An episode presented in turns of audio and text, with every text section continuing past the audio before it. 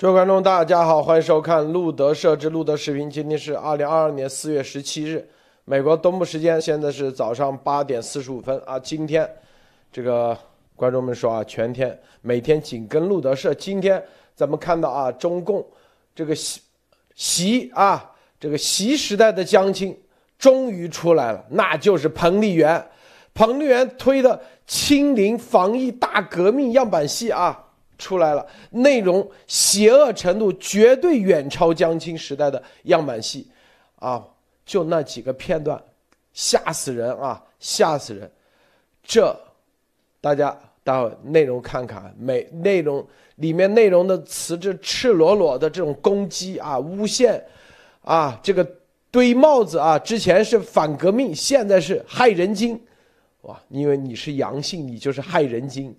这里面的内容啊，那写成歌词，做成这种样板戏，简直看了以后就知道，如果谁现在还说这个病毒啊变成了疫情，然后由疫情变成了防疫，防疫啊政策所谓的清零，现在就变成运动，运动接下来就是革命了，这就是以前叫文化大革命，现在叫防疫大革命啊，清零大革命。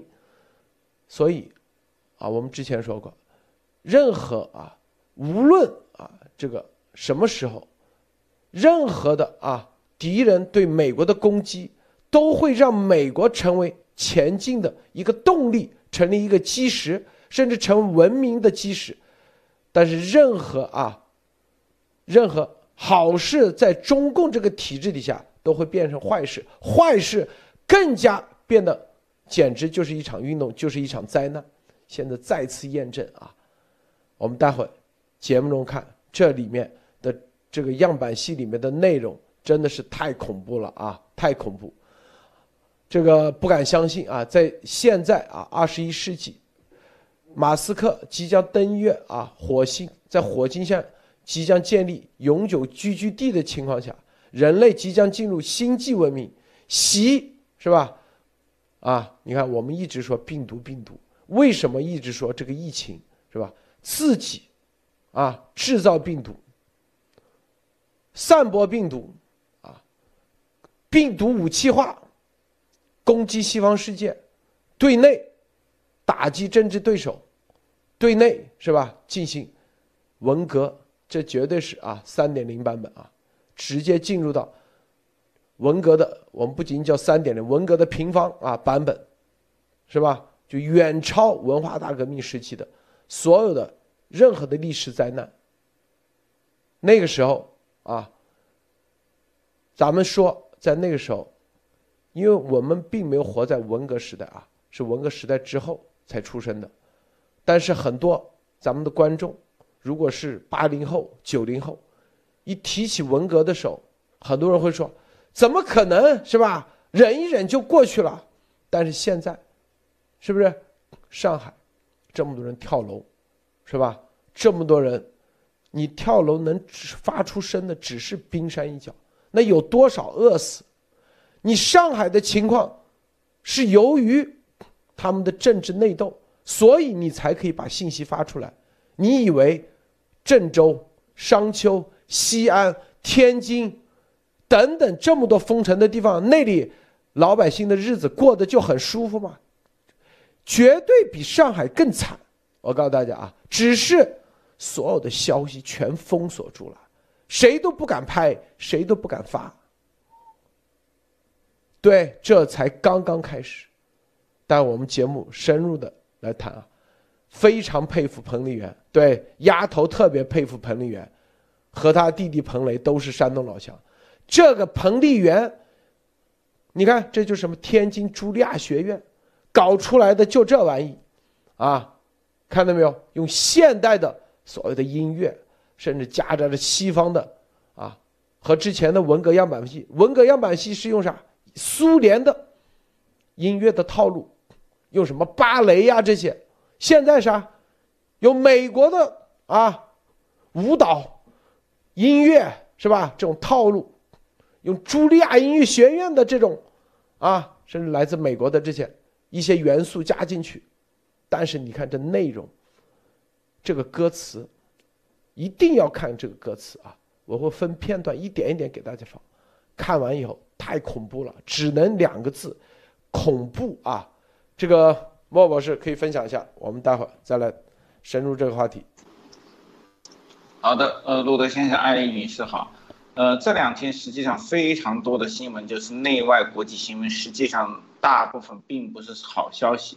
呃，但特别是大家知道，上海最近的这个大量的外国人啊，要集体离开这个中共国上海，但是非常的困难，而且最大的一个困难就是很多地方要出示这个新冠检测阳呃阴性和这个康复证明。现在美国疾控中心紧急啊是这个修改，要求对上海来的旅客免除啊这和暂停这种要求，其实很简单，就是。鼓励大量的人和美国公民尽快离开上海，也就是说，上海的这个情况只会越来越厉害。我们包括罗德说的，而且会推广到全国，并不会减轻。而且这个只是文革这个扩大化和深入化的一个开始。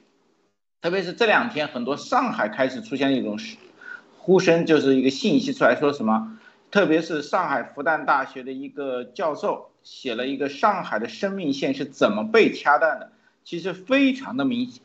大家都知道，对整个来说，一个上海的城市，全中国只有那么寥寥几个人是有能力和本事掐断的啊，这个东西是直指的。但是这个声音出来，实际上其实是有一定的非常，呃，我觉得深刻的里面的东西，还有矛盾斗争。这里我多说一点，就是这个前这两天还有一个崔健的摇滚的声音，还有中央电视台公然造假这个超市的事情，其实都都显示了一个背后比较深刻的信息，就是在上海封控的过程中，习的这个战术并没有达到预期效果，现在产生的情况有点超出他的控制和失控了。习的说直白一点就是。习下面的这些劣币啊，赶不上上海的劣币。上海的劣币对比习来说，稍微还凉一点。在这两派人员的斗争当中，习的人马其实处于下风了啊。虽然他们占据了这种国家的支持，但是处于下风了。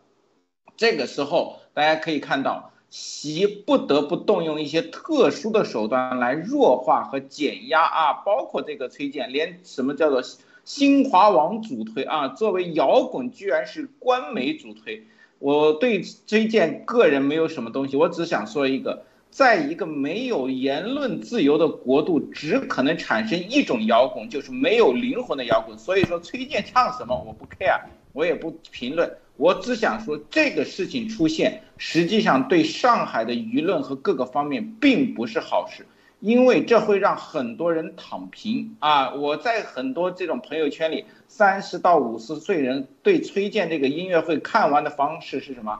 怀旧躺平远远大于啊反抗和激情。这说明什么？中共和习并不是要用什么，就是一个减压法，为他们对老百姓的下手提供一个更畅通的工具。说的直白一点就是。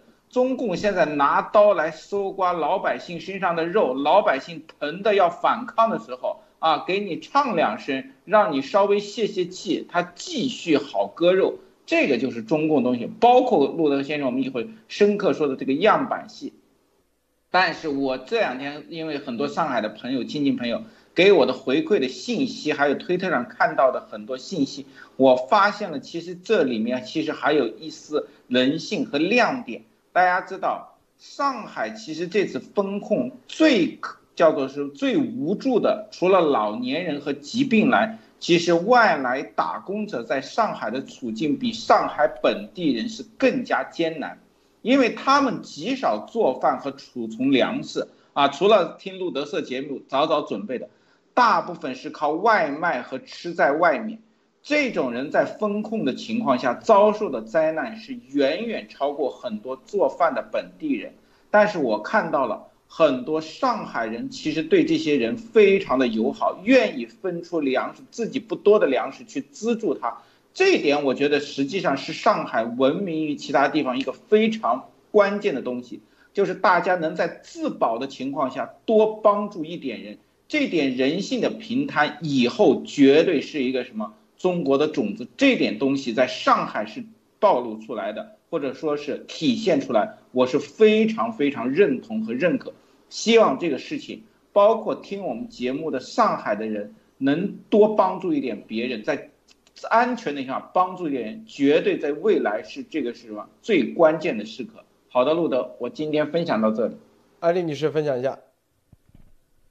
好，我们看这两天的呃，从俄罗斯入侵乌克兰和这个国内的封城接二连三的动态封城，啊，动态清零啊，其实就是动态封城的这样的一个动作中呢，能看到国内的言论明显收紧，而且这种收紧是一种能呃这个量级的提高，可不是一个量级，所以。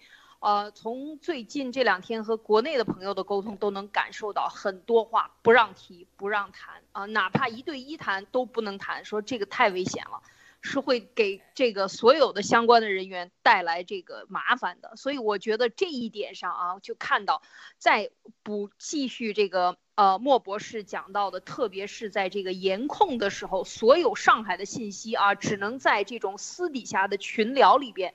传播，而在官媒上是没有信息的同时，却大规模的去鼓吹啊，或者是用官网去推这个崔健的，但是这是就变成了一个人一个时代的回忆，这是非常可悲的啊！这个就是说，我想说的就是，同样听这个，大家如果有反思，只差一点点。如果你反思的，是真正对这个这个。党带来的这种悲哀啊，对共产党这个体制的这个往前再走一步，就差一步，就是一个觉醒。但是如果他就不让你走出这一步，这就是和我们水的力量和中宣之间进行的这种对抗。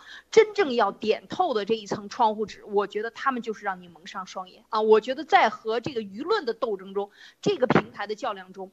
一定要大家大家多多的讨论，更多的讨论会激发更多的思考啊。然后一只有一个声音的就不是讨论。那这个时候，无论他宣传什么，非常同意莫博士，都是宣传啊。他要给你进行麻痹的，这样啊遮盖住某些不想让你讨论内容的一个一个手段而已啊。啊，那么另外呢，想和大家分享，今天呢，这个人民网开始啊表扬上海疫情防控的所谓的村支书了啊。这个让我觉得非常的这个大跌眼镜，就说明现在的这种呃，真的是在行政上，在在管理上全面的应该是一种溃败啊，就是对上海的这个疫情风控的溃败。那这个时候把所有的村支书拿出来，拿出来的几个村支书进行表扬啊，这个人民网。这是呃，这是呃，我看到目前为止二十几天啊的这个上海封控，这唯一的一次开始表扬村支书，所以我觉得这是一个失败的，或者是对最起码在这个管理层全面防疫进行风控过程中的这个受到严厉阻击以后的啊中央的一个表态，就是又把这个村支书拿出来来说，就是还是要用党来压。是这个从上往下压，所以能看到这个这一场对抗里边呢啊，还是非常强的上海人的反抗，呃，反抗的这一点。另外呢，今天还有一条消息，就是中国国家卫健委说，冠状病毒呃冠状疫情以来已经完成全中国啊核酸能力一天达到五千一百六十五万管。每天能够完成这么多，然后全世界去宣传，这是非常可怕的一件事情啊！然后一共完成一百一十五亿人次的这样的一个检测，大家想一想，刚才这个我分享的这个消息的时候，路德说算算多少钱哈，是吧？你想一想，这个最便宜的路德说二十一块钱是吧？如果二十一块钱，一百一十五亿次乘以二十一块钱，有很多人可能是八十块钱或者六十块钱检测。大家想想，上千亿、上万亿的这个，呃，就就已经被某些单位拿走了啊！这是谁出的这个检测盒？到底谁在背后执行啊？所以我觉得像这样大张旗鼓宣传的，全球没有第二家。所有的人都是很多人，就是全是这个民主国家都把检测盒。降低、降低、再降低价钱，最好是政府来补贴，甚至有很多国家，像美国，很多时候都送到你家，你只要有写信，他就可以送给你寄过来十盒还是多少盒，你只要要求就能送给你，就在家里检测，达到最方便啊，这是为了你方便，而不是为了他挣你的钱方便哈。所以这是真的是呃越来越明显，这种抗疫的所谓的抗疫的经济啊，实际上就是集权经济，迅速的短期的把这个财产。把这些资金回流到某一个党派的或者某一派系的这样的这个手里的这样的一个动作啊，非常可怕。好，路德，好，我们看啊，这个样板戏出来了，绝对恐怖啊！这是彭丽媛主导，因为为啥？告诉你，这是绝对的内部信息啊。茱莉亚音乐学院当时在天津是吧？彭丽媛，毫无疑问，茱莉亚干啥的？纽约出来的。曼哈顿上区，专门干啥？就是美国的音乐学院，茱莉亚是最善于搞歌剧、搞戏剧的，是吧？啊，舞蹈啊等等这些。这刚我们说啊，江青时代他的样板戏啊是苏联风格，啊，苏联的音乐的内涵、内容，再加上啊一些民族的东西放进去，这啥？这典型的百老汇歌剧的风格。是我们先说这个风格啊，啊。一看哇，这体现着新时代啊！但是关键看着内容。第一段你看，这这就这样一出来，歌词用害人精的，害人一说害人精，我就想起丫头天天啊，什么武当什么什么大师说了，路德是蛤蟆精，严博士是蛇妖精啊，蛇妖精，你看。这是不是一个风格？这就是小学生的水平，知道吗？啊，用什么啊？茱莉亚新音乐学百老汇的音乐风格，用这种小学拼小学生的这种水平的这种歌词，害人精的害人精，比黑五类还那个啊，是不是？后面是啥？害人害己又害一村，你看。害人害己又害一村，这里是歌剧风格啊，因为他的所有的舞台的战型啊、战队是典型的啊那种百老汇歌曲，但是音乐里头你看没有夹杂的一些乡村的啊，这里面一听啊南方的南方的音乐的这种调子在里面是吧？啊，然后你看这里面啊，因为它是只是这一个片段，还有。还有更多的，那就是大的背景、大的框架下，一定是那种气势恢宏磅礴的啊，这种交响乐。关键看这歌词，害人害己又害一村啊，咱们就不听他那种那个了啊。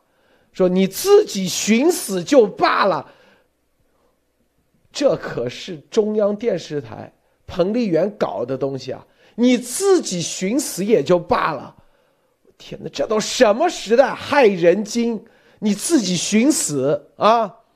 我看到这歌词，临死还找垫背人，我天哪，看到没有啊？临死还找垫背人啊！连续唱几段，害人精，害人精，为啥？重复不断的反复啊，是吧？然后各位相信，先冷静啊，是吧？事情还没糟糕透顶，等等啊。就这歌词啊，先说的只第啊，就这一小部分。这个莫博士你怎么看啊？拉仇恨的歌，对。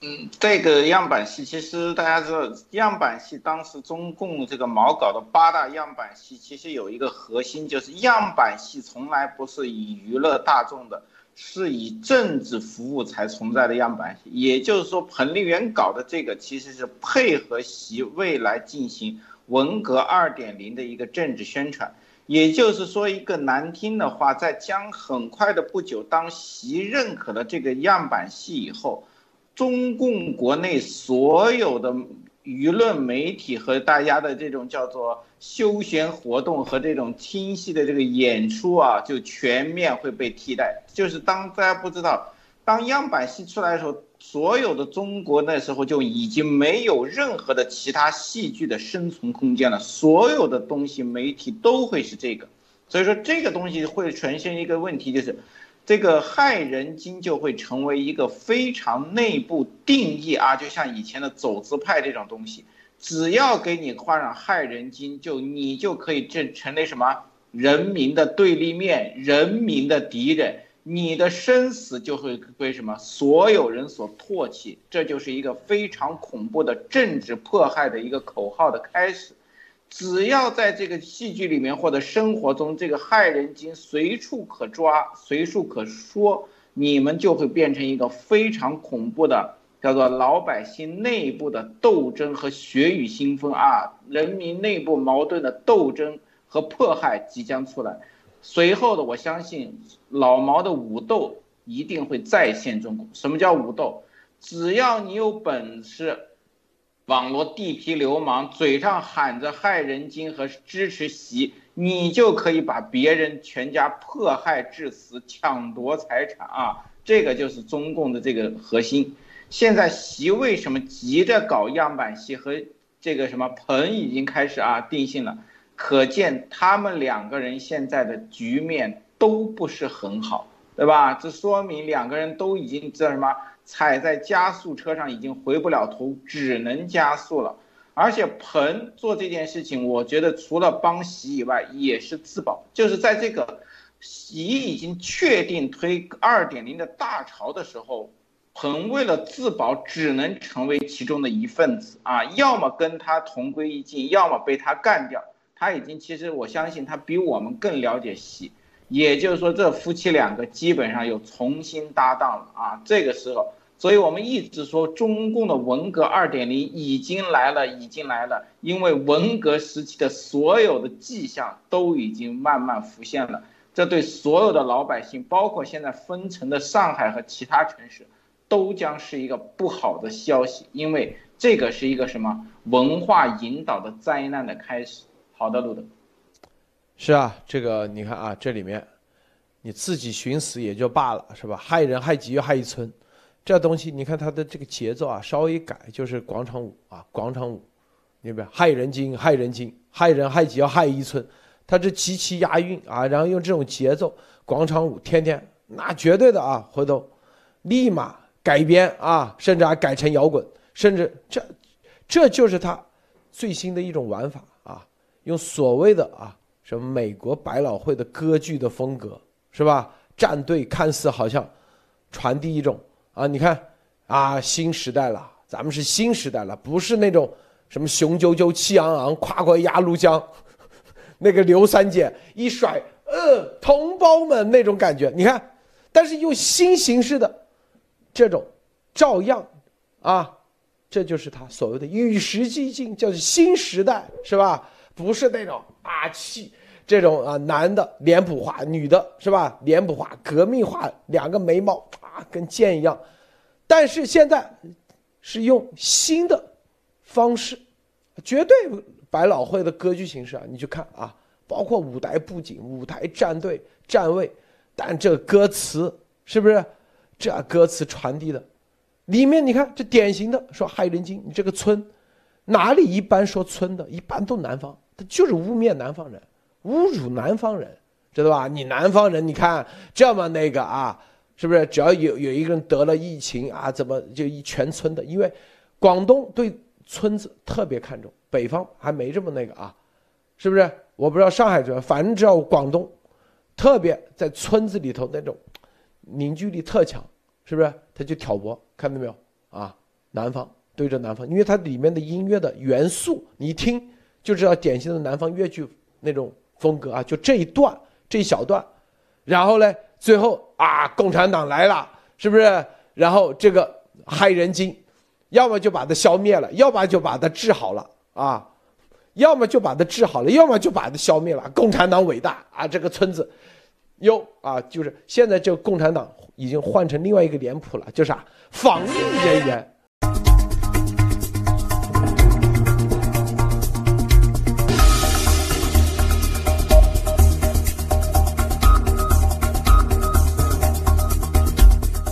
各位观众，大家好，欢迎收看路德设置路德视频。今天是二零二二年四月十七日啊，美国东部时间现在早上九点十三分，啊，这是我们这个今天直播的第二部分，因为刚刚。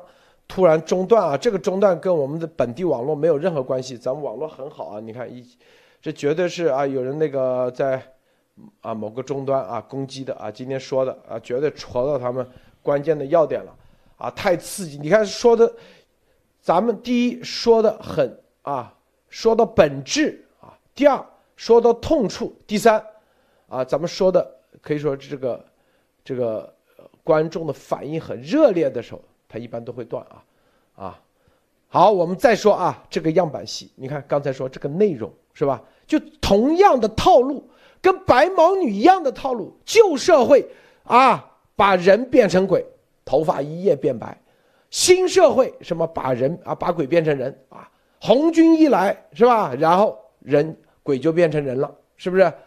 这个也是一样啊，这个基本套路，之前是红军，现在我们说，我们说白色。高棉是吧？拿着棉签，一对对羔羊啊，站在旁边，白色穿着白色的衣服，是不是就下来了？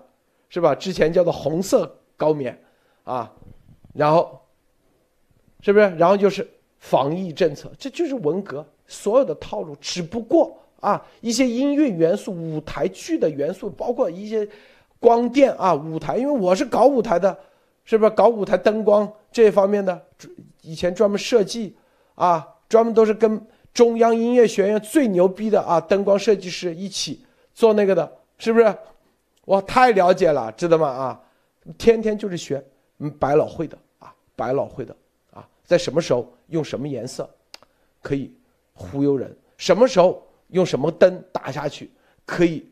就是它这个音乐啊，它会有音，你你们要学音乐心理学，灯光心理学。是吧？这所有配色音乐就会，啊，他们叫迷迷呃，中共叫靡靡之音，它其实就会起到一种啊，说白了就跟催眠的效果一样，就跟这个，这个啥，这个叫做麻醉剂，他要割你的一条腿的时候，他给你打杂麻醉？放心吧，没事，这个腿就跟那个卖拐一个概念啊，不痛不痛，一点都不痛，很舒服。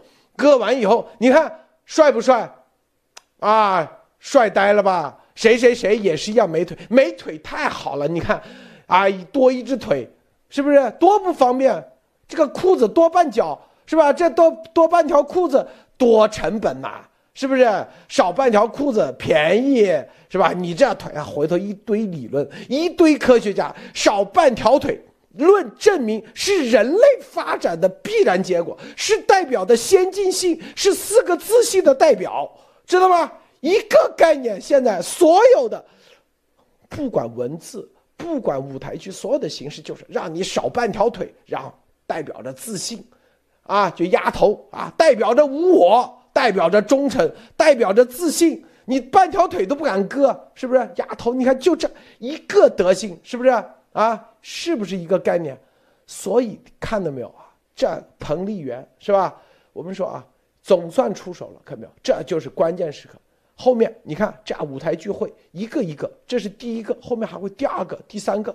以前叫八大样板戏，我不知道现在他准备搞几个样板戏出来。艾丽女士，分享一下。嗯，真是这样，就是拿这个来进行，呃，这个群情的洗脑和暗示啊。就是我刚才看了一下，刚才路德讲到的，他的这个语言其实一点都不美啊。大家看到什么害人精，这叫什么词啊？这些词都是非常粗俗的，非常这个，而且这个样板戏排出来，我相信就是政治任务。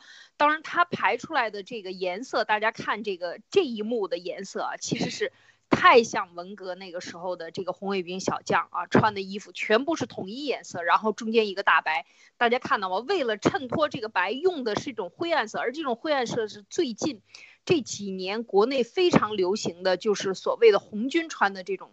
呃，土土土颜色的这个发灰蓝色的布的这样的颜色，啊，这是非常糟糕的。它其实，刚才路德讲到颜色对你的洗脑，整个这样的音乐剧，如果它成政治任务，所有的小学、中学、幼儿园、大学，全部各种国企业、企事业单位都要去看的话，这是什么一个效果？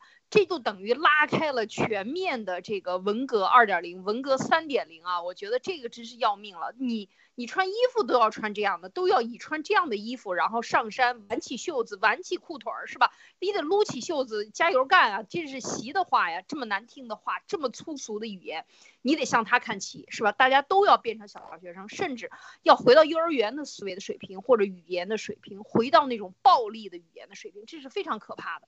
然后刚才讲到的这这个。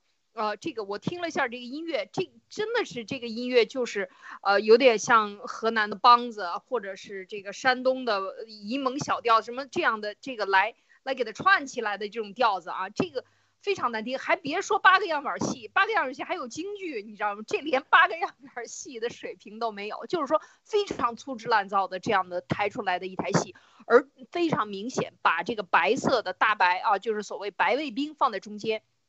这样的一种做法就是典型的突出，而且边上颜色都降低，后背的背景都降低，就是突出他的这种做法。我觉得这个这个潜意识洗脑啊、暗示啊、心理洗脑的这个作用是非常强的。就是最后就是路德讲的，人民群众怎么斗群众啊？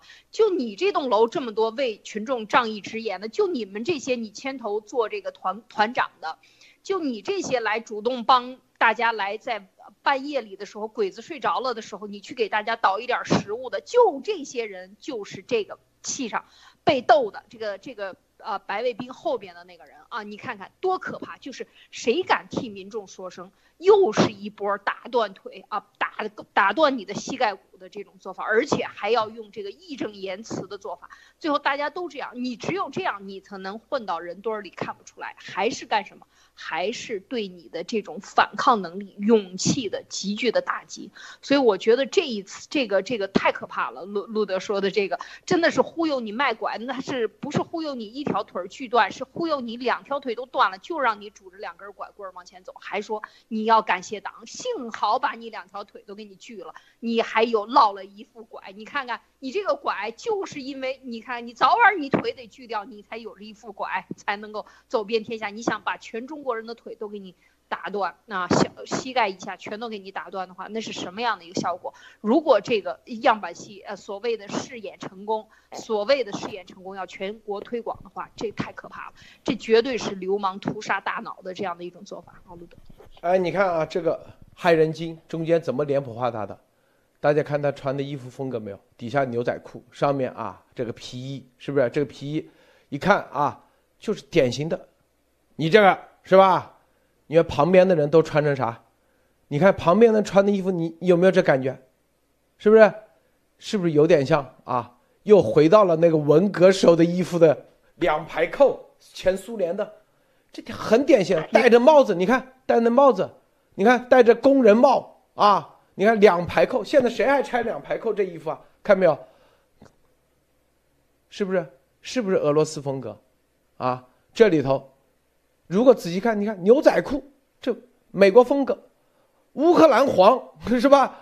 这里头，我跟你说啊，服装啊，我们之前啊做这个参与一个舞台剧啊，就是一个里面专门有舞台啊，就专门有服装，专门有服装设计，每一件服装那都是代表某种信号的强烈的信号，是不是啊？就像之前文革的时候，是不是？只要分着三七头汉奸是吧？戴再戴个眼镜，日本汉奸，然后脸肥肥的，然后是不是他妈的就是把西瓜往地下一扔，就这感觉。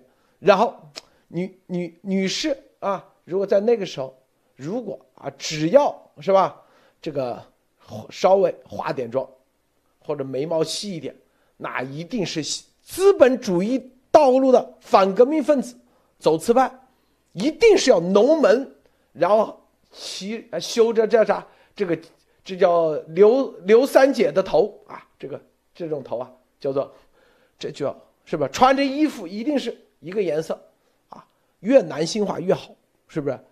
这就是看没有？这现在就我们说为啥这就叫样板戏？告诉你样板戏什么叫样板戏？样板戏就什么的脸谱化。这是最关键的，走路是吧？穿衣是吧？神态、音乐啊，就说白了就是他就是做，就是你一个戏剧怎么样吧？好，就告诉大家，就相当于就八股文一样啊。你在这一段只能用大调、小调，哪个调式是吧？然后只能用什么什么啊？用二胡啊？那一段用啥？就把它彻底的全部啊，是吧？就是政治化，音乐符号都给你政治化，服装道具政治化，是吧？然后的举手投足都政治化，文革收样板戏是不是？这个啊，共产党出来的什么红米红军走了，雄赳赳气昂昂，然后是不是？然后只要是小鬼子，一定是啊偷偷摸摸，鬼子进村。你要知道这个结果是啥？从小，小学生啊都会在这个戏里头，他只要不断的推广，就会说，你看啊，你穿这衣服是害人精。我跟你说，小学生只要接下来穿个这衣服，穿个这牛仔裤。理个这发型，你是害人精。你看你个，这就会全部加进去，加进去啊。然后你穿个白大褂啊，就这，就是给小孩。就我昨天不是谁说的吗？有一个两岁的小孩，一见穿白衣服的，嘴巴自动张开，多么可悲啊！穿白衣服的嘴巴自动张开，因为他已经见到白衣服，就意识到。这要开始要插喉咙管，要开始检检啊检测核酸，这就是传递一个这项。你看这啥，白衣服红十字，再往下就啥，这不就邪教吗？啊，看到没有？这是第一步啊，再往下就是啊，你不觉得有点像这个牧师穿的衣服那感觉？他往那方面去走，看到没有？这里头他要做的是大的很，我跟你说。现在，彭丽媛帮助习就习鹏，他要做的是包括现在崔健的这个歌也是这样，我待会儿再深入解读崔健的那个，因为我是从十七岁天天听崔健的《唐朝的黑豹》的，天天听啊，没有谁比我可以说是最了解。九十时代、九十年代的中国的摇滚，啊，是不是？咱们再来，待会儿再说啊。莫博士，你对这个样板戏怎么看？呃，这里我们多说一个，样板戏它产生的原因其实就是什么？政治需要把老百姓的日常生活和这种娱乐行为进行一种什么政治的统一化跟集体化。就是要把国家政权对这个社会的认知，把和老百姓的日常生活和文艺在思想上要完全的统一起来。就像路德先生说的，他会把政治的东西具化成各个人物，放在样板戏里面，让整个社会跟随这个上面的东西。就是习看见不喜欢穿红衣服的人了，红衣服就会在样板戏里变成丑角，那么整个社会上所有人看到红衣服就会抵制。如果习不喜欢穿西装了，很多现在喜欢穿西式服装的人就会被变成害人精或者是伪类，出现在这种文艺活动，成为其政治推行的一个大的这个叫做推手。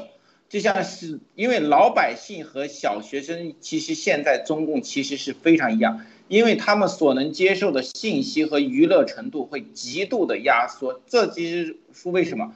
他要把这个样板戏做到这一点，就一定要做一件事情，什么？高度单一化老百姓的日常文艺活动。当你不能接受其他文艺活动的时候，你只能接受这个样板戏的时候，样板戏就会成为老百姓日常文艺和思想形式的一个最大化的信息来源，甚至约束。这个时候就像什么一九八四一样。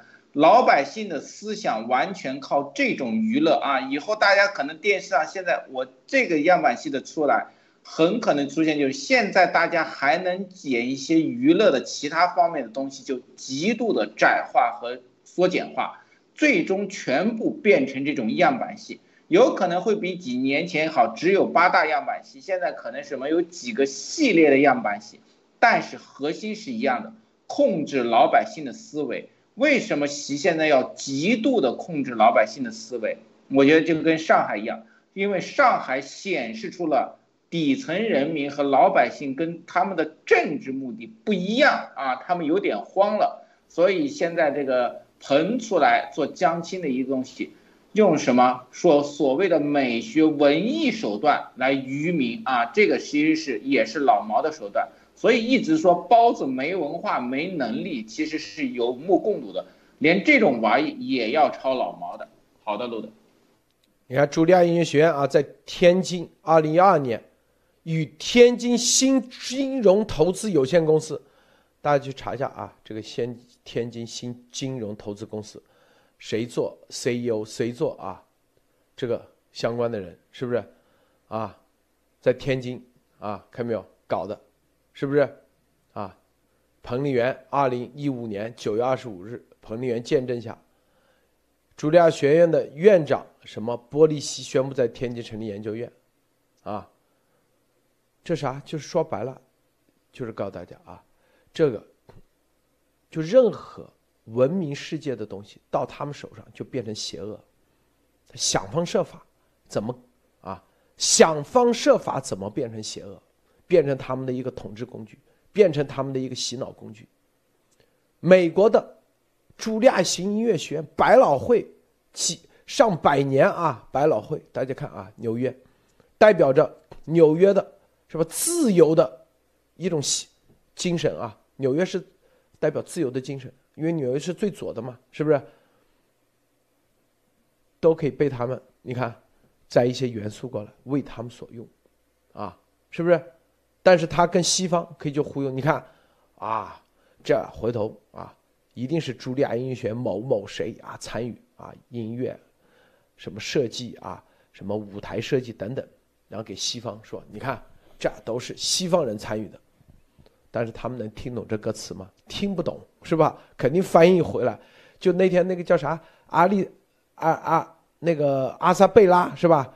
这个丫头啊，说他是蛇妖言，他说这啥意思啊？他用英文翻蛇 snake，妖也没法翻 snake evil 啊。然后底下老外都不听不懂到底啥意思，蛇和妖，蛇和 evil 放在一起啥意思啊？别人听不懂，就你害人精，用英英文翻真没法翻，翻不出来，知道吧？只能说这个精只能是 ghost 的，或者是他们用 spirit，是不是？精神的精。一翻译出来，老外反正也听不懂这歌词，是不是？啊，反正听不懂。但中国人知道这意味着啥？这害人精，这害人精可以说是骂人骂的，可以说最最最最，啊，就说白了，因为中国人骂人如果带个精字啊，什么什么精什么，那是说白了，这个人就是啊，就是最，就是不仅仅是仇了啊。不仅仅是仇家的概念啊，是有一种恨在里面了。妖魔化，对，妖魔化就不仅仅是妖魔化，就是你，就是我们就是仇是仇敌，但如果这个人恨，知道吧？你仇恨仇恨嘛，恨比仇更加升级啊，是不是？就是这个人杀了人，你是仇啊，叫做仇家。但如果这个人不仅杀了人，还啊夺了你的，是不是？比如说啊。感情啊什么那才叫做恨啊，那种恨比仇有的时候，就是就是骂人骂的，就是更加啊低。我跟你说啊，然后我们再说啊，这个刚才我跟你说啊，就是崔健是吧？在九十年代啊，八十年代八十年代出来，那个时候啊，可以说是八九之前出来的歌，在那个时代，它绝对代表着那个时代的。一定的风向标，一定的意义，就跟，啊，披头士刚出来的时候，那绝对是代表着是吧？一种往前走的往前。但是你要知道，为什么现在没有人再把披头士的音乐拿出来啊？那就叫倒退了，知道吗？为什么叫倒退？因为一个时代是在那个时，在那个时代，它代表着进步，就像文艺复兴，是不是？啊，你画画，你画的，啊，他为什么要复兴？复兴到哪哪个时候？文艺复兴，是不是是用啊画的啊比较？就是你复兴到啥？复兴到真正的它的朴素、传统啊，是不是？而不是在一千年中世纪只画那些宗教的题材，不画老百姓，然后为了歌颂啊什么牧师啊或者当时神父啊，然后画的整个的元素都很多造假，就是你的光和你的整个就是你和历史上根本不，就是说白了就造假，就跟那美美图秀秀一个概念，是不是？这个神父本来这么丑。非要把它画，这叫宫廷画，啊，一千年，但是他的技艺不断提升，他复兴是啥？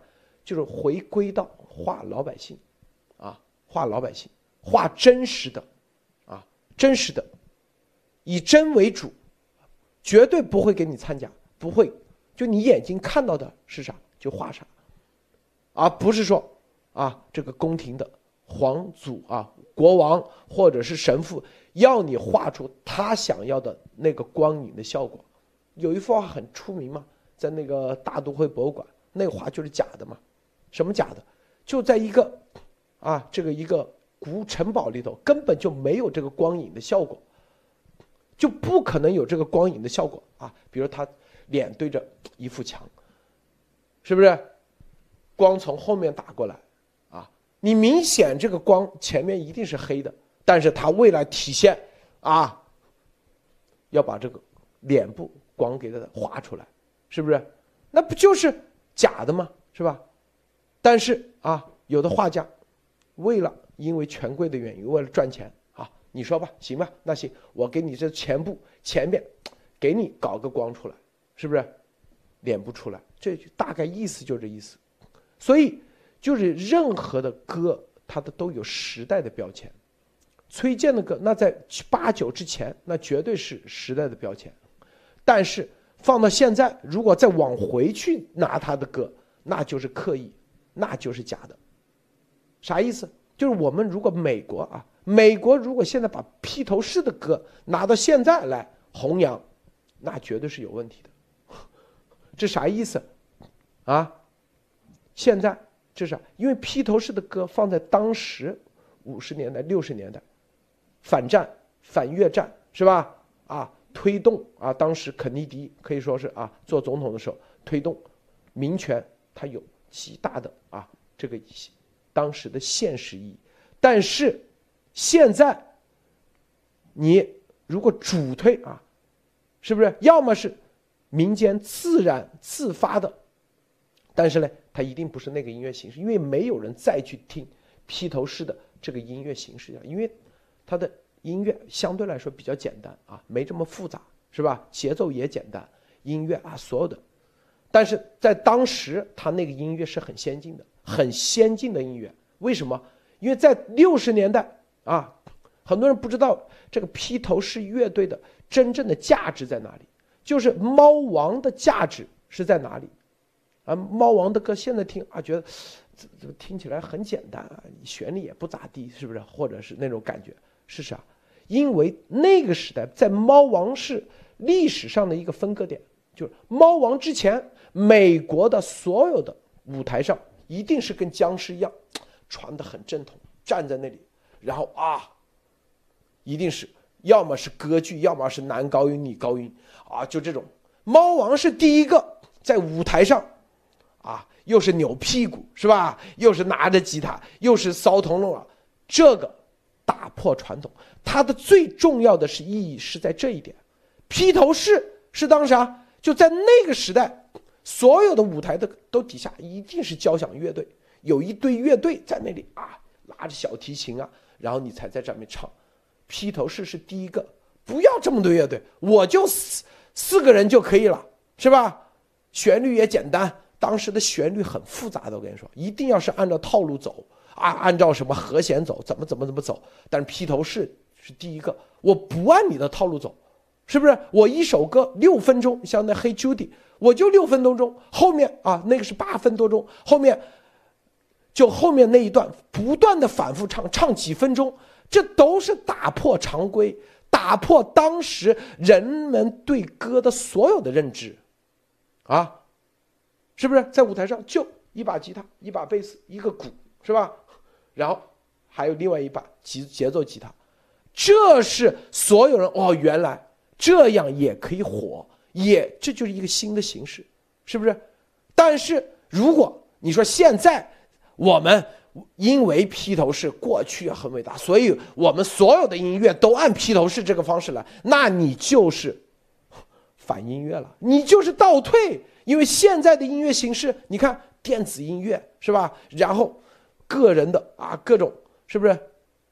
音乐形式有多少是吧？吉他玩的比那时候水平高多了是吧？所以这些它是一个不断的往前前进。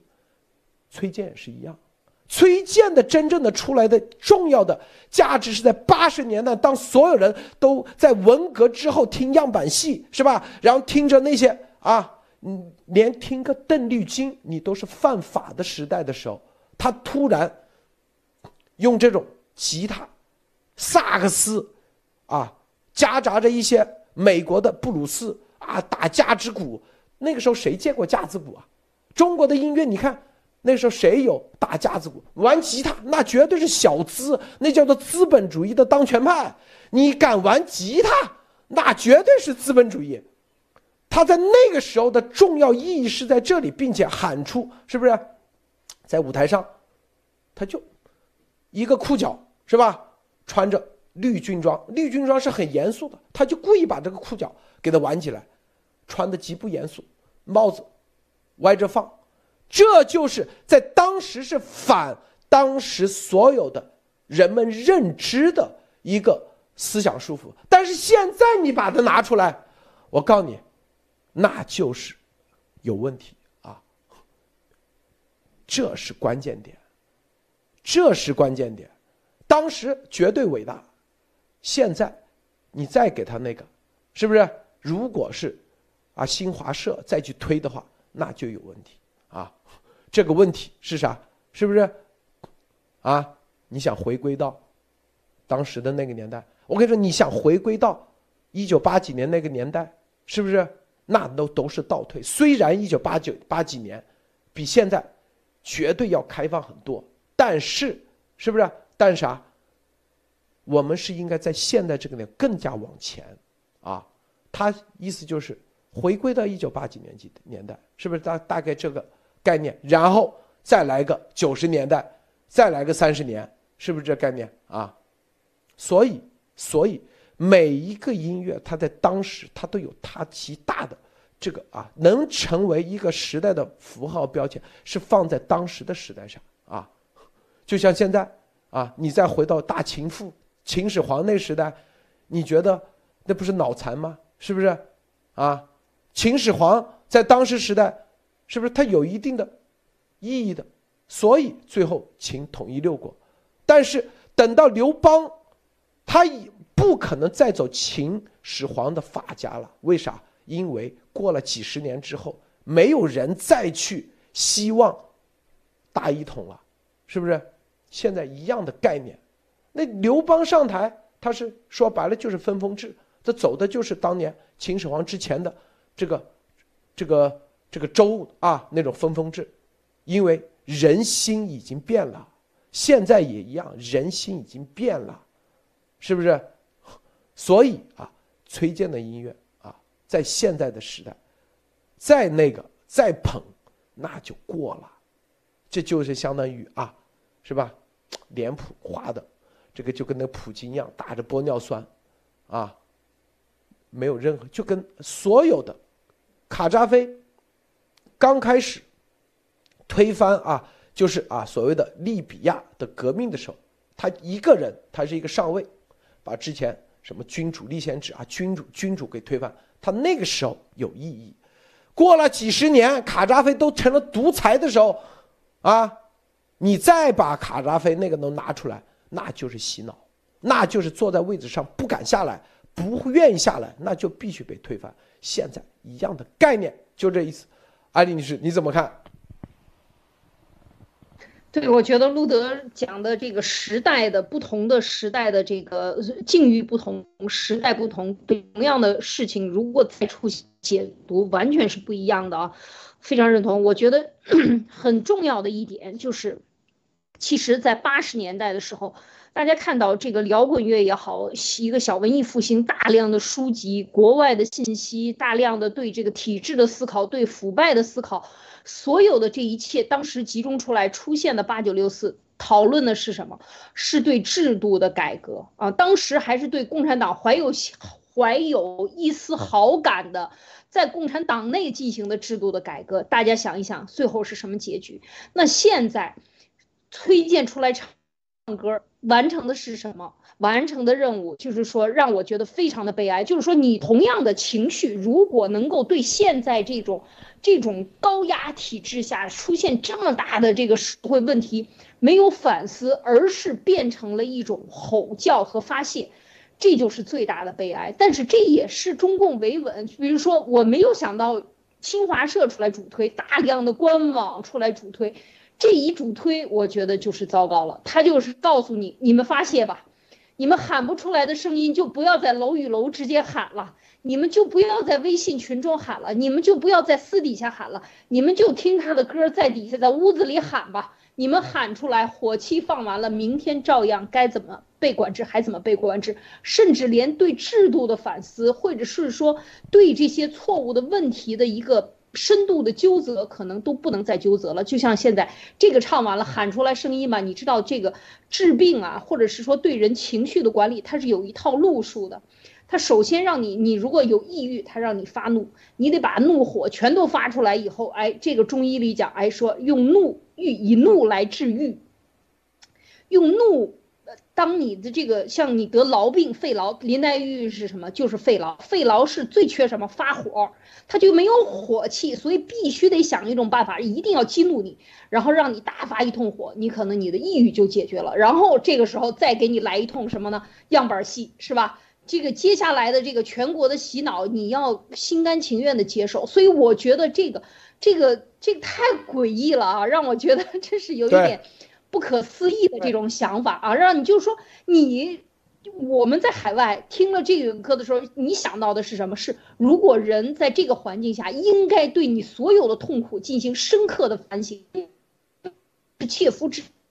你真的是应该，大家就是差那一点火候，让你烧到一百度的时候，你应该真正站起来，看清楚共产党对全中国人民做的这些恶，而他恰恰是利用了这一道这个东西，让你去怀念那个时候，甚至还怀念文革那个时候，因为他穿的军装嘛，是吧？戴的这个红五星帽子，它的意义已经完全被赋予了新的一个意义，就是说你们咱们以后还得走回老路，是吧？又又走回去。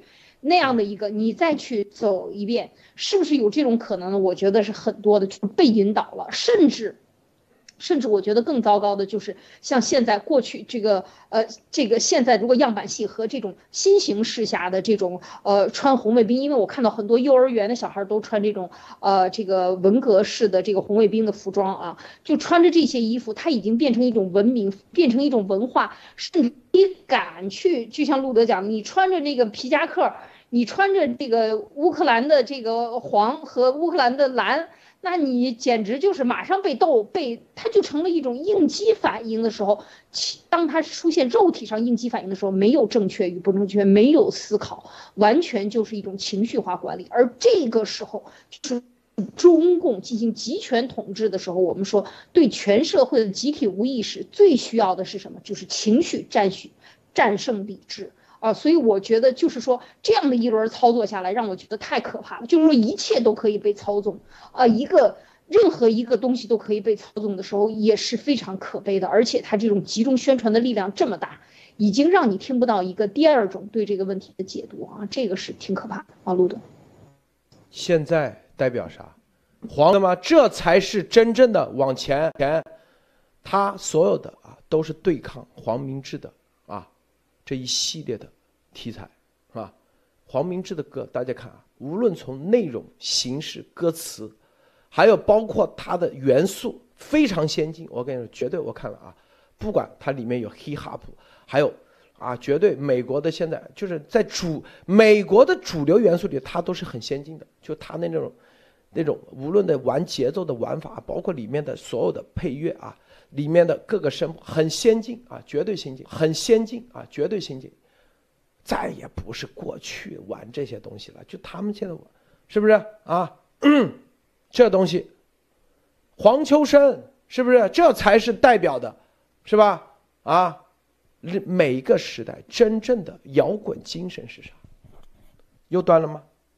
摇滚精神是啥？啥是摇滚精神？摇滚精神不是拿个吉他，是不是？啊，有的甚至啊，在舞台上疯狂一点，表现出歇斯底里，那就叫摇滚，根本不是摇滚精神。核心的就是你的。敢不敢站出来，是吧？啊，用音乐对抗强权，音乐对抗强权就是摇滚精神，就这几个字，啊。凡是不敢对抗阳权强权的，那都不是摇滚精神，只是摇滚上一个形式而已，啊，这是最基本的，啊，摇滚精神，音乐对抗强权。啊是吧？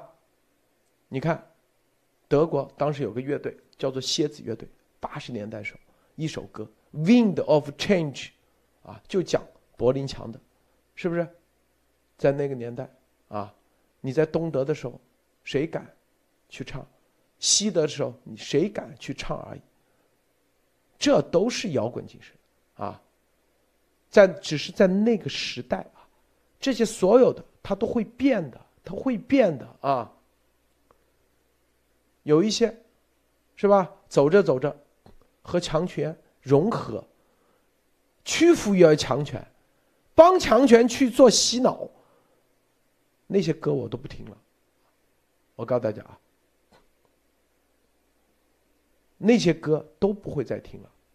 但是他在当时有一定意义的，咱们绝对认可，是吧？绝对在那个时代的歌绝对听，是不是？当年啊，那几个，无论唐朝乐队是吧？无论啊什么，当时崔健、黑豹，说实话是吧？这些我们都找人联系过，不敢。我跟你说，不敢。啊，不敢写一首，别说反共，就是关于自由的歌，他都不敢参与，都不敢。有屁摇滚精神在这里是吧？很多人说啊，他在墙内，咱们必须得那个点，是吧？啊，你这只是搞首歌而已，跟路德联系的多少啊？比你这厉害的多，都是直接关键部门的啊，这些照样都在站出来，啊，传递信息、传递情报，是吧？要不然咱们咋知道从一月十三号到现在啊？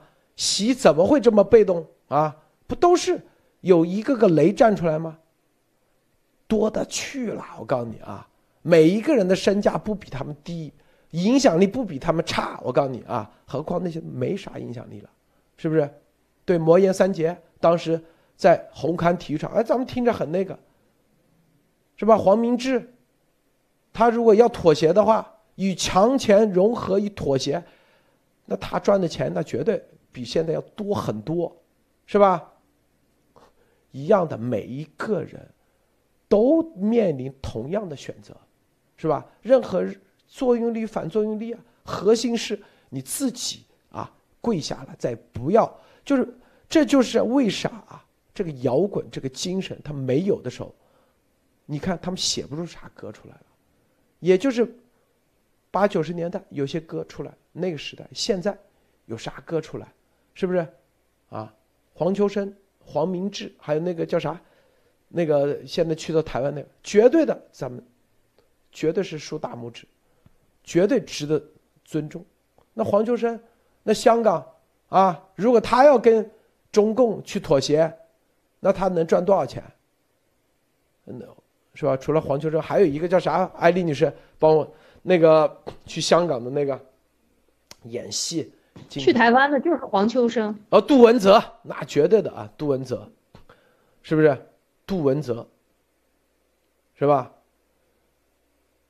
所以啊，我告诉大家啊，就是别说这个何韵诗，对这些，就你这些啊，这个说白了啊，追求的是啥？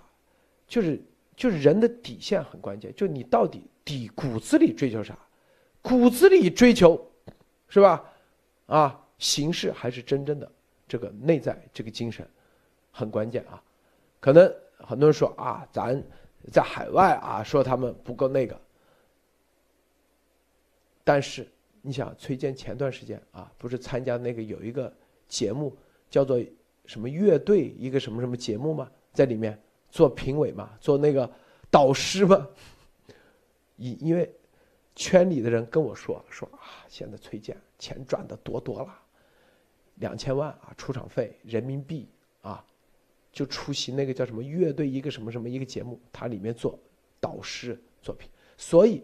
他之所以新华社推那也，那基本上啊，大家心里很清楚啊，基本上是吧？啊，理所当然啊。那个，呃，莫博士你怎么看？嗯，好，我说说一点，可能我说完很多的吹粉和摇滚粉可能会攻击我啊，因为我也是跟路德先生一样，在那个时候第一次听到摇滚的时候，开始有点叛逆，因为摇滚实际上给我最大的东西就是对当时主流的叛逆，我认为这是摇滚，但是它有一个生长的必然的空间，就是至少有言论自由的空间。当时八十年代开放的时候，中国人第一次有了言论的空间，在八九六四之前被分掉之前那一段，所有的年轻人是有一定言论自由和开放的。而罗德先一定那时候卡口袋、卡口碟去淘，省吃俭用去买那种国外的打碎的卡口碟去听音乐，各种音乐只要是摇滚和国外音乐就卡口袋，对吧？对对，卡口袋去淘。卡口碟，五块钱、十块钱，一个月的零食不吃，或者零花钱省下来，全买的卡口碟。那是你，对，为什么？就是因为那时候突然感觉有东西让你站出来，特别是年轻人在那个时候会站出来，感觉这个才是骨子里的东西。对所有的主流和强权，你有叛逆的精神。这时候有摇滚，中国摇滚唯一在九十年代之前。出现一大批精英和这种优秀的作品，虽然你现在拿看配乐、吉他非常的 low，但是它有最核心的东西，它有灵魂。摇滚的灵魂，我认为就是叛逆。现在你去看，在一个没有言论自由的地方，天天给权贵舔屁股的地方，你告诉我他唱出来的是摇滚，你相信吗？还有现在很多人因为什么？我在推国内很多朋友联系我，不愿意打击他们的原因，还有包括很多推友回我不愿意打击的原因。很多人怀念崔健，不是因为崔健有摇滚精神，是那个时代你突然有了一种摇滚的精神，现在回想起来不愿意放弃，还想给自己遮个羞，来掩盖现在的无争、无抗争和躺平的窘境，来遮羞而已。对吧？这就是我认为最大的，就像刚才艾丽女士说的，你们现在怀念的不是摇滚的灵魂抗拒，而是什么？为了告诉别人，我曾经啊也激情过，现在我就可以躺平了，是一种非常无奈和悲凉的东西。这种悲凉东西有四千多万去人听和一点一亿人去点赞，这个是一个非常恐怖的东西，知道吗？所以我说这个事情非常的恶劣。恶劣到什么？大家把一个反抗和摇滚的东西，已经变成了一个麻痹剂，一种心灵鸡汤，去掩盖自己现在一种处境，这是最可悲的事情啊！我们摇滚在那时候崔健的黑豹的摇滚，我每天都听着，戴着耳机睡觉，那种卡口碟自己断了，自己拿不干胶和透明胶粘起来继续听。你们可能现在感觉不到，为听一首歌可以花多少精力。但是那时候因为有那种精神，我们可以去听。现在你听到的是什么？听到的就是没有灵魂的那种垃圾的东西。你怎么可能在这种歌里面听出反抗，听出对什么强权的认知呢？没有。所以说我这个东西我一出来的时候，我听了两句，然后看到我圈的很多国内朋友的反响，我就知道这个东西就是一个中共推下的一个。叫做什么思想麻痹剂，跟样板戏本质是一样的。对，好的，路德，这个我们上大学的时候，九几年是吧？为了一个卡口碟啊，你这个卡口碟在哪买的？骑自行车可能一个小时跑到那个，这个，因为他他不是铺铺位里面嘛，都是啊东拐西拐。那时候又没手机，大厅，一个小的铺位里头，一个地摊上，地摊上，扒拉扒拉扒拉啊，找到了，太好了。然后他还涨价啊，这个这个碟少，是吧？这是十五人民币啊，十五。但但你要知道，一个月伙食费才三百块钱，十五拿走，然后很激动的拿回去，然后给他粘上，要一定要把这个碟啊，一这一定要把这个磁带啊，听到没有声音了，就嗯就彻底听到没有声音了，才是脱词了。对，脱词了就。我们曾经有一盘哇，太厉害了！有个乐队的 磁带，没有声音，我。三盘我都把它听到没有声音了，一直听啊，一直听，就是莫博士听的就是啊，那个那种啊，和现实就是说白了就是莫博士刚才说那个那种自由，那种精神，传递的是这个。虽然里面英文歌词听不懂是吧？每个歌词是不是？但是就听的那种他怒吼的那种内心的那种情绪啊。在那个时，需要的是这个，我告诉你啊，所以，所以你看啊，所以很多人说，对这个为什么啊？就是我们就因为我当时看的那种卡口贴这么多，我第一时间我说，原来地球还有一个这样的地方，能有这么多音乐形式，有这么多乐队，我当时第一很震惊，知道吧？哇，这么多磁带，至至少，光这个河里几百个乐队，因为每个都是一盘嘛，只有一盘，是不是？因为咱们中国当时，要么就是啊，什么台湾的，是不是？要么就是啊，稍微那个点，就是你稍微听的流行点，就是摇滚的，是不是？当时天天啊，你听邦交委，哎，邦交委已经成为主流商业了。这个人说：“我听涅槃乐队，涅槃乐队听完啊，因为涅槃那时候可以说就跟一直就跟现在的这个马斯克一样，就这种影响力，就跟几年前的乔布斯一样，是教父级别。但别人的涅槃乐队的主唱不愿意和主流音乐啊同流合污，一枪自杀，是吧？因为他本来就是一个小众。”小众的时候，没人强迫他去做什么音乐，他的涅槃的所有的歌，那都是天人之作，啊！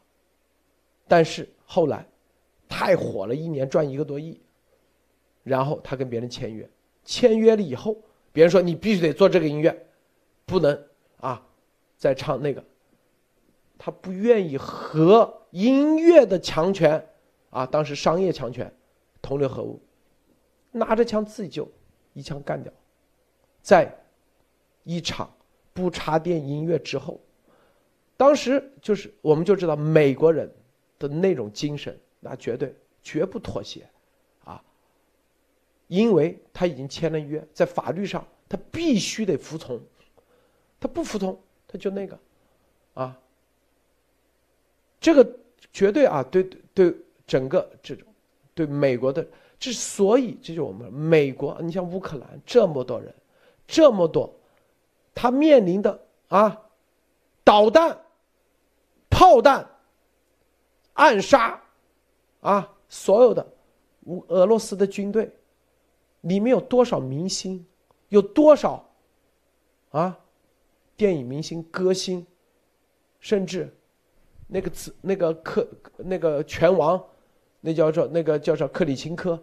那收入那不那在美国影响力哪个不比崔健他们大呀？我天哪，钱赚的不比他们多多多少倍？别人都是在美国拉斯维加斯 UFC 冠军啊！你想想，能上拉斯维加斯 M 美高梅去打拳的，你算算，一任何一张票买他的票是五千美金，最后排是五千，第一排十万美金一张票。他打十分钟一个多亿美金就赚。就那克里钦科，你不知道这个人多牛，打十打一场比赛加上啊，就出场费就一个多亿美金，就这样的人也一样拿着枪在战场上，比你这牛逼多了？你说是不是啊？他面临的风险，他在克里钦科，他是基辅市市长，普京几百个人去暗杀他、刺杀他，不比你。危险多了，是不是啊？照样，绝对不不妥协，绝对不屈服。中国就是这种屈服的太多了，所以啊，所以共产党他就想干啥就干啥。这个艾丽女士，是我听路德讲到的这个，我也是很感慨，就是最近的。隔壁啊，邻居里边有个日本的孩子，十七岁啊，马上高中要毕业了，然后做这个摇滚，他也是弹吉他，做了一首曲子给我听，也是，就是讲的这个乌克兰战争里边，就是唱那个他，当然他是日语的啊，我这个听到的这个语语调就是对战争的思考，对呃人性的思考，对老人死在战场上，对孩子在战场上死掉的这些。照片的深痛的这种反应，然后非常的悲伤。一一首摇滚乐就是痛斥这个战争给人类带来的这种灾难啊！哎呦，我听到这个我也是非常的感慨。就是也是一个孩，这是一个高中生啊，一个同样是一个高中生，但是他写出来的音乐，他做出来的东西，就是他是非常的反反思这样的一个社会，在这一场战争中，俄罗斯入侵乌克兰战争中出现的人道灾难，我们应该怎么看？哎呀，我这个，然后我就问这个孩子，你你你高中毕业了会干什么去？他就说，我回回到日本，我要去做乐队，我要去唱这些歌，我要自己作曲，我要去唱歌。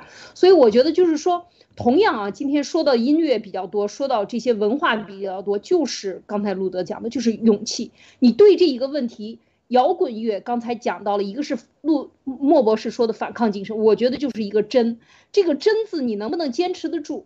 你是能不能去说真话？你能不能对强权说不？你能不能坚持自己的理念？理念啊，其实我觉得，真的是让人。让人觉得非常的感慨。同样是这个十几岁的孩子，我也有孩子，所以我们的孩子在北京也有朋友。那些孩子已经跪下来，每天为共产党唱赞歌了。而我自己的孩子在海外的时候，看到他的小朋友一起长大的发小在做这样的事情的时候，就跟我说：“我永远不会和他们成为朋友。”所以，我听到这个的时候，你你我不知道，就是四五十岁的人，大家会有什么样的感受？当你走出来的时候，你看。看到这样的一个结果的时候，你就会觉得非常的悲哀，你就觉得我每天都要去说，真的是就是说，怎么样能够让中国人有勇气面对自己的内心，面对现在的这个问题，就把真话说出来，就这么简单。就像那个，那个，呃，那个皇帝新衣的那个小孩子说，他都没穿衣服嘛，你就说这么一句话，其实就这么一句话就如此的难，因为太多的，就像刚才路德讲到的啊，就是你已经。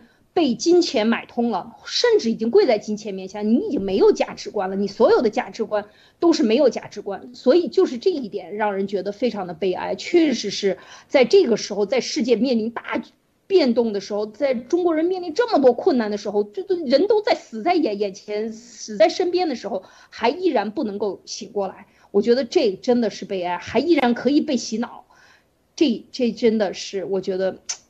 这个 这这两天给我的这个触动也是很大，这么多人去，四千万人，对，可以去听这个事情。其实你可以在底下留言呀，打倒共产党。你一人一跟崔健没关系，你可以不说，你可以借这个平台说很多的话。为什么共产党要禁止这些游戏，禁止很多游戏平台？因为很多游戏平台借这个平台说了很多他们审查不到的东西，而你就在这个平台里，你可以说很多很多的话。所以我就老是有一种感觉，就是大家有这种。东西有这个水温往起升，升到九十度的时候，你怎么样让它挑起来？你内心真实的话，你敢不敢去说这些东西？所以这个也是每一个人的选择，我觉得是这样的。不的。人类历史上啊，曾经在历史上是英雄，后来啊很惨的，是吧？曾经有一个这样的人，法国啊有总理叫贝当，这个。他是同时法国总司令，六十快六十岁的时候，本来还有一年就要退休了，突然爆发了一战，啊，他一战之前，啊，他在部队里头啊，基本上就是啊混日子是吧？但在一战的时候，别人都打败啊，不行了啊，都不行了，就在那个这个那个前线啊，被德军打的不行啊，让他去吧，他一去，是吧？把士兵凝聚起来，贝当啊，凝聚起来以后，然后打赢了一战。他在六十岁，被称为啊法国的英雄，力挽狂澜，一个人是吧？带领啊法国，他当时最新的战术啊各方面，鼓励大家战斗啊，永远不要从我这条线防线通过。过了二十年，他八十多岁了，是吧？八十多岁，希特勒。对法宣战的时候，啊，他们说，我们法国再把这个英雄拿出来，他代表了法国的精神，啊，他出来了。一个礼拜没两个礼拜，法国所有的生力军还在殖民地，加上法国领土，是吧？五分之四还在，他突然间，因为他代表总理啊，他有这个法律权利啊。投降，跟希特勒愿意做希特勒的傀儡政府。